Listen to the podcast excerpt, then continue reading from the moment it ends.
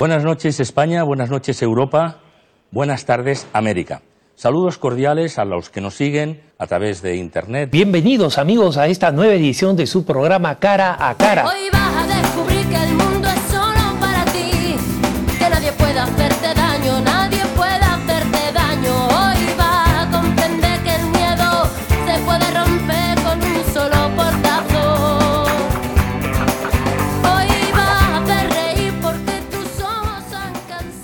Saudos, eh, miramos de novo no cara a cara a Invisibles, o libro da xornalista Monse Fajardo, no que relata as historias de sete mulleres víctimas da, da violencia machista. E voltamos ao libro mm, porque do papel pasa ao escenario, o escenario do teatro principal, onde vaise eh, estrear este xoves 15. Deste xeito a máis, o Concello de Pontevedra comeza os actos previstos con motivo do 25 de, de novembro, Día Internacional da Eliminación da Violencia de Xénero. Monse Fajardo, benvida de novo. Hola, que tal? Grazas por convidarme de novo. Un placer sempre. Eh, decía que mm, Invisibles pasa do, do papel ao escenario eh, vai ser baixo a dirección de Marian Bañobre, con outras eh, tres mulleres na, na estea, Sheila Fariña, Mela Casal e eh, Nieves Rodríguez. Eh, Mirando o comezo, como, como chegou a Tamonse Fajardo esta, esta proposta? Bueno, pois pues chegou a chamada dunha das actrices de Sheila Fariña que me dixo, Lin, o teu libro por recomendación de Yelena Perozo, dunha amiga común.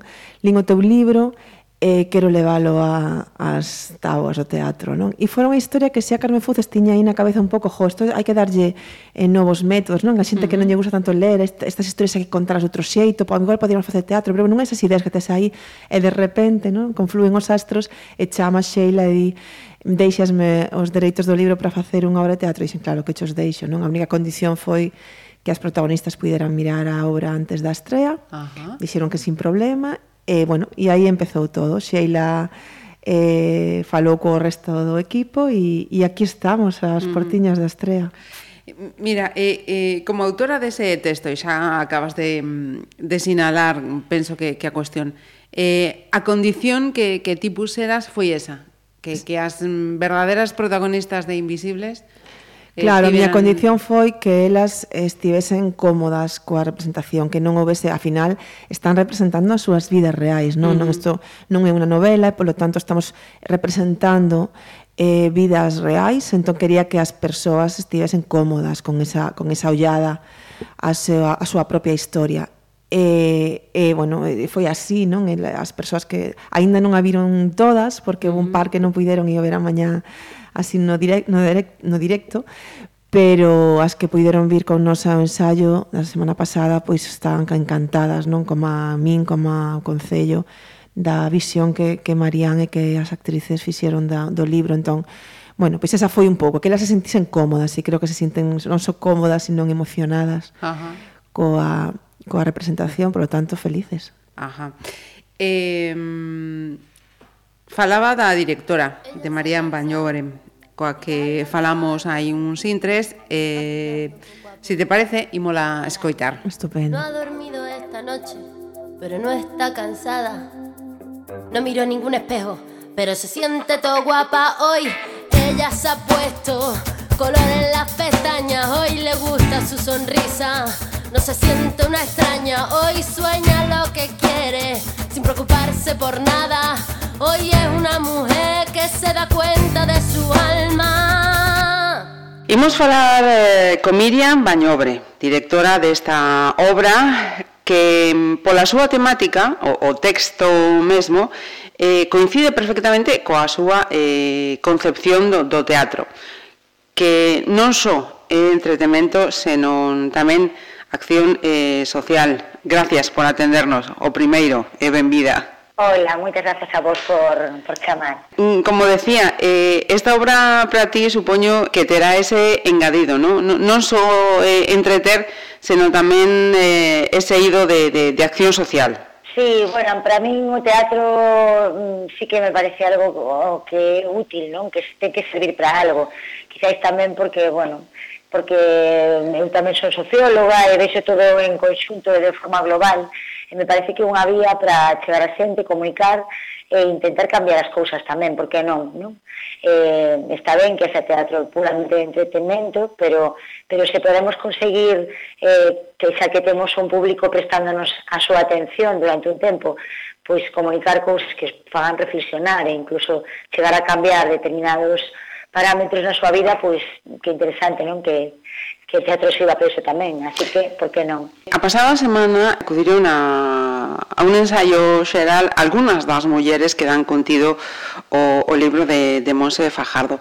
Podemos saber cal foi a, a súa impresión? Pois foi moi emocionante, a verdade, porque, en fin, eh, como, bueno, para xente que coñece o libro, saberá que non é posible que todas as protagonistas estén tampouco nos ensaios, entón había tamén familiares de persoas que xa non están, en fin, eh, foi moi emocionante, moi emotivo, as actrices eh, estaban nerviosas, pero ali ali fixeron aquel ensaio, a pesar de que era un día de moito temporal, marchou a luz en todo Catoira e Vila García, e acabaron facendo a metade ata o final só coas guardias do teatro, digamos, nin música, Carai. nin luces, nin apoio audiovisual, e aínda así pois as mulleres que ali estaban vendo pase se emocionaron, eh, en fin, que foi moi bonito, non? Porque con todo en contra, elas comunicaron o que había que comunicar e chegaron ao final Eh, e a resposta pois foi moi chula, a verdade.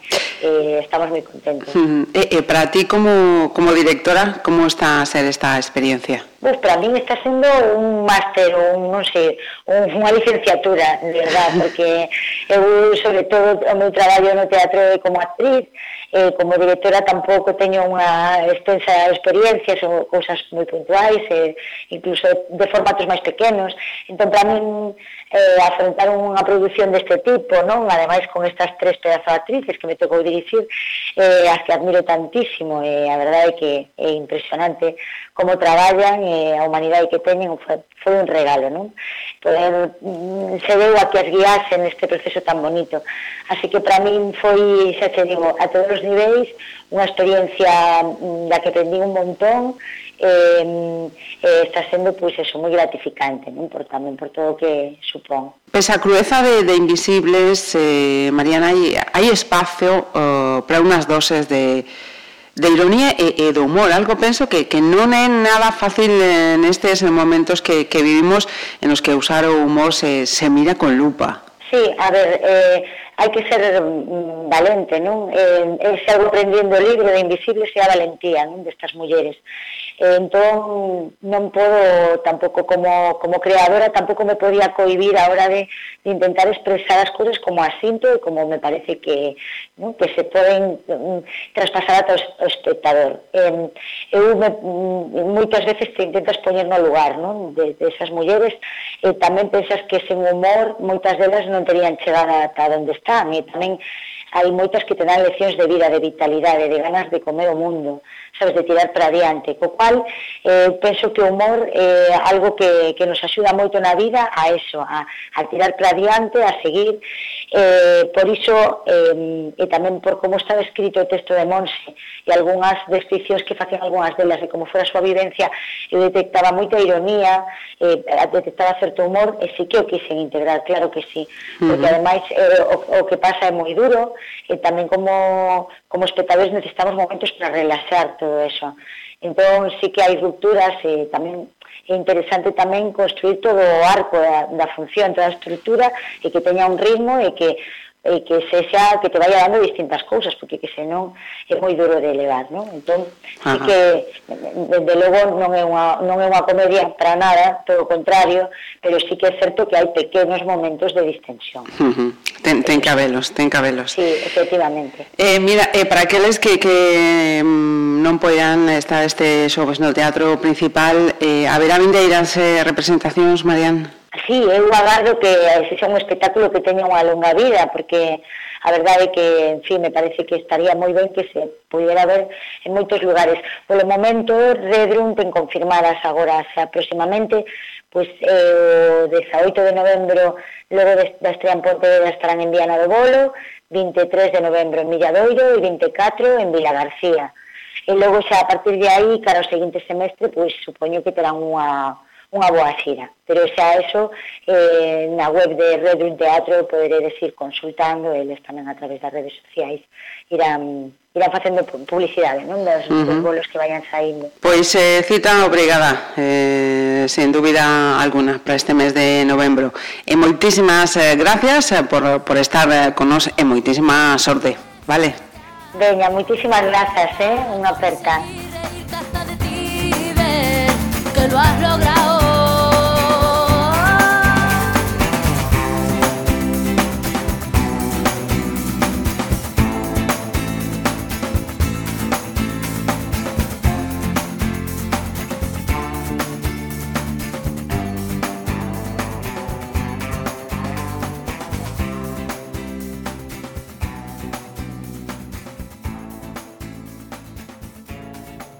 Monse, que te pareceu a mí hai cosas que, que chamaban a atención, ¿no? pensaba mentras eh, falaba con, con, con Mariano eh, as eh, diferentes eh, caras que pode ter esta, esta representación. Non sei se para ti tamén eh, ves que pode ser como, como unha homenaxe a estas a mulleres, eh, un exercicio tamén de, de valentía moi grande para elas mesmo estar aí eh, vindo reflectido ¿no? o, que, o que ten vivido esa parte eh, didáctica, leccionadora. Son moitas caras as que, as que ten esta, esta representación. Si, sí, a mí me parece quizáis un pouco máis importante esta última que ti decías non porque saes eh, do teatro un pouco as respostas a algunhas preguntas que sempre nos facemos, que tamén foi, sempre digo, un dos obxectivos do libro, e contestar algunhas preguntas que as persoas que temos a sorte de non ter sufrido esta, esta lacra, eh, pois nos facemos, non? Porque eh, denuncia, porque non denuncia, eh, a primeira ya dá, pero a min a segunda non. Das cos que decimos, non? Eh, moi osadamente cando non mm. pasamos por esta situación. E claro, e, e, e nos preguntamos por como pode haber unha nai que non lle deixa ao pai ver aos fillos, ou sempre somos eh, máis eh, papistas que o Papa. ¿no? E entón creo que hai momentos nesta obra en que deixa moi claro en tres minutos uh -huh. o que a mí me custou moitas páxinas, non? De, de, de sobre todo unha, é unha gran lección a obra de teatro de empatía, de empatía coas víctimas e de poñernos no lugar das víctimas. Hai momentos moi claves en ese sentido, non? Escoita as víctimas e mira o que están pasando e, e eso é o que fai esta obra, poñer luz sobre o que ata o de agora era invisible, non? Sobre, uh -huh. sobre o día a día das víctimas. A mí me parece que iso é o máis importante, que, que a xente que non pasou por iso que, que, que saiba un pouco eh, o que están pasando realmente nese inferno no que se converte o seu fogar cando es víctima non de, uh -huh. de malos tratos. E despois é verdade que xa no libro elas, eh, pois, bueno, para elas foi, un, foi bastante, creo eu, terapéutico, porque ademais coñeceron a outras mulleres, mulleres. que pasaran polo mesmo e ademais está, está tendo despois unha volta moi positiva ao libro, porque estamos indo de xira e hai outras persoas que se achegan a nós, eu pasei por isto, eu estaba pasando, vinme reflectida. Uh -huh. Para min é a satisfacción máis grande, que, que hai mulleres que están pasando, que pasaron por eso, que se ven reflectidas no libro, é dicir, que lles parece que está ben contada a súa historia. Eso é máis importante. Eu creo que no teatro vamos a sair con, con non imos a ir con a, coa idea de, bah, pois, Claro, uh -huh. non, non, non, non o mirara desde esa, desde ese punto desde esa de perspectiva, claro. Uh -huh. Mira, eh, a obra eh, é para maiores de, de 12 anos. Uh -huh. eh, eu eh, pensaba que, mm, afortunadamente, no, no, no teatro eh, podese eh, alonxar unos menores que na vida real é imposible, non? Claro, nos pasou tampouco un pouco co libro, cando sacamos o libro decíamos, non, falaba con Carme Foces, a concelleira, e decía, imos levar estes libros ao instituto, e ela decía, va, igual son un pouco fortes. E ao final chegamos a atopámonos coa realidade de que, de que un par de institutos de Pontevedra chegou o libro a mans de algunha alumna, por medio da súa nai ou a través de unha biblioteca e pediron que fose libro eh, de lectura obrigada no seguinte Ajá. trimestre. E de feito Invisible está sendo o libro de lectura obrigada en moitos institutos, que nos parece estupendo. E unha vez que fomos Carmen e Maiseo a un instituto a falar do libro, eh, cando explicamos esta cuestión, unha alumna de 16 anos dixo, nos pensades que somos moito máis nenas do que realmente somos. E é o que acabas de decir ti moi ben, non? É dicir, nesa mesma reunión, outra outra compañeira botouse a chorar e dixo, que pasa, non? Cando estás pasando por isto, estás namorada desa persoa, é dicir, nos podemos afastar, como ti ben dixeches, a unha nena de 15 ou 16 anos do teatro, pero non a podemos afastar dun maltratador que está aí. De feito, Marián recolle moi ben algo que, que a mellor en Invisibles está menos reflectido que o maltrato tamén no, no instituto, cando unha adolescencia, a través das redes, non un pouco acoso, e nos parecía importantísimo. Entón, eh, pasamos de pensar serán moi pequenos ou moi pequenas a pensar que, bo, eh, que que se acheguen a, ao libro, que se acheguen á obra. De feito, hai non un pase para institutos eh, eh, mañán pola mañá, antes das tres, hai xa un pase para institutos, eran os primeiros, uh -huh. as primeiras en Velo, en Pontevedra nos parece nos vital e se sirve para que unha nena se dá conta así, no, no, é difícil cando te ves, elas tamén o conta moi ben non a veces cando estás metida xa cando te das conta de que estás metida é tarde, porque é difícil incluso para as propias víctimas detectar sobre todo a violencia non a física, sino a, a o maltrato psicolóxico é difícil. Pero se si, si hai algunha pista aquí e aí podemos eh, polo menos encender a, a luz de alarma para algunha nena ou para algunha mm. muller, pois estupendo, xa que o Anímonte me preguntaba unha amiga, será moi eh, heavy para a miña filla de 13 anos, a levo, que, quero levarte, que dixe, dixen, leva, non? porque, porque a, mm. a realidade sempre vai ser máis dura que o que las contan é verdade que é unha obra intensa, emotiva, eh, vas a chorar seguro. Pero vas pero, a rir tamén, hai momentos. Pero hai momentos, sí, hai momentos moi dulces de, de Marianne se, sou aí eh, sacou os contos infantís, as, as cancións infantís, hai momentos moi tenros e, e moi bonitos. Entón, bueno, eu diría, si, si me preguntas, levamos as criaturas ao teatro? Uh -huh. Sí, pois, pues, no, evidentemente, un, un neno de oito non, non, pero unha nena de 15 ou así, pois sí. Eh, lembramos este xoves, 15 ás 21 horas no principal e logo eh, tes máis datas, preguntaballe tamén a, a Marían eh, para Vila García tamén está sinalado. Sí, o 24 estamos uh -huh. aí no auditorio de Vila García que son 750 butacas, polo tanto é moi complicado xa non digo encher, pero que pareza que non somos, non eu e a miña familia, xa que son dali. entón, por favor, con veciños e con veciñas de Vila García, acudide ao teatro eh, o día 24, ademais a víspera da, do día da eliminación mm, da violencia de xénero, por xa non por min, mm. non? Mm. Xa non por facer patria, pero é que é que merece, non merece o esforzo que fixo Marián, que que fixo unha adaptación preciosa do libro e merece no esforzo que fixeron Sheila Mela e Nieves que outro día neses descansos que contaba Marián que se ia a luz, pois se, ela baixaba coas vaguas nos ollos, non se abrazaban, o sea, veías que está sendo duro para elas, que non é un, un papel máis, que están sendo personaxes que realmente se están elas metendo na pel desas mulleres, que está sendo un esforzo emocional duro e merecen eh, ese aplauso final. Pois eh, que mellor que apropiamos eh, para decirvos eh, o, o que hai eh, pola miña banda, unha vez máis, Monse, moitísimas grazas. A vos. Hoy sabe que su vida nunca más será un fracaso. Hoy vas a descubrir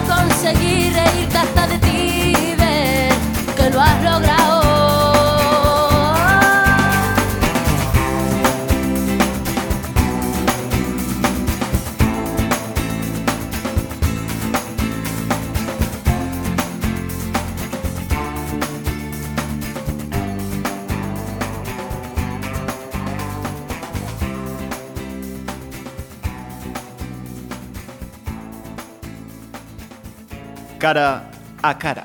Pontevedra Viva Radio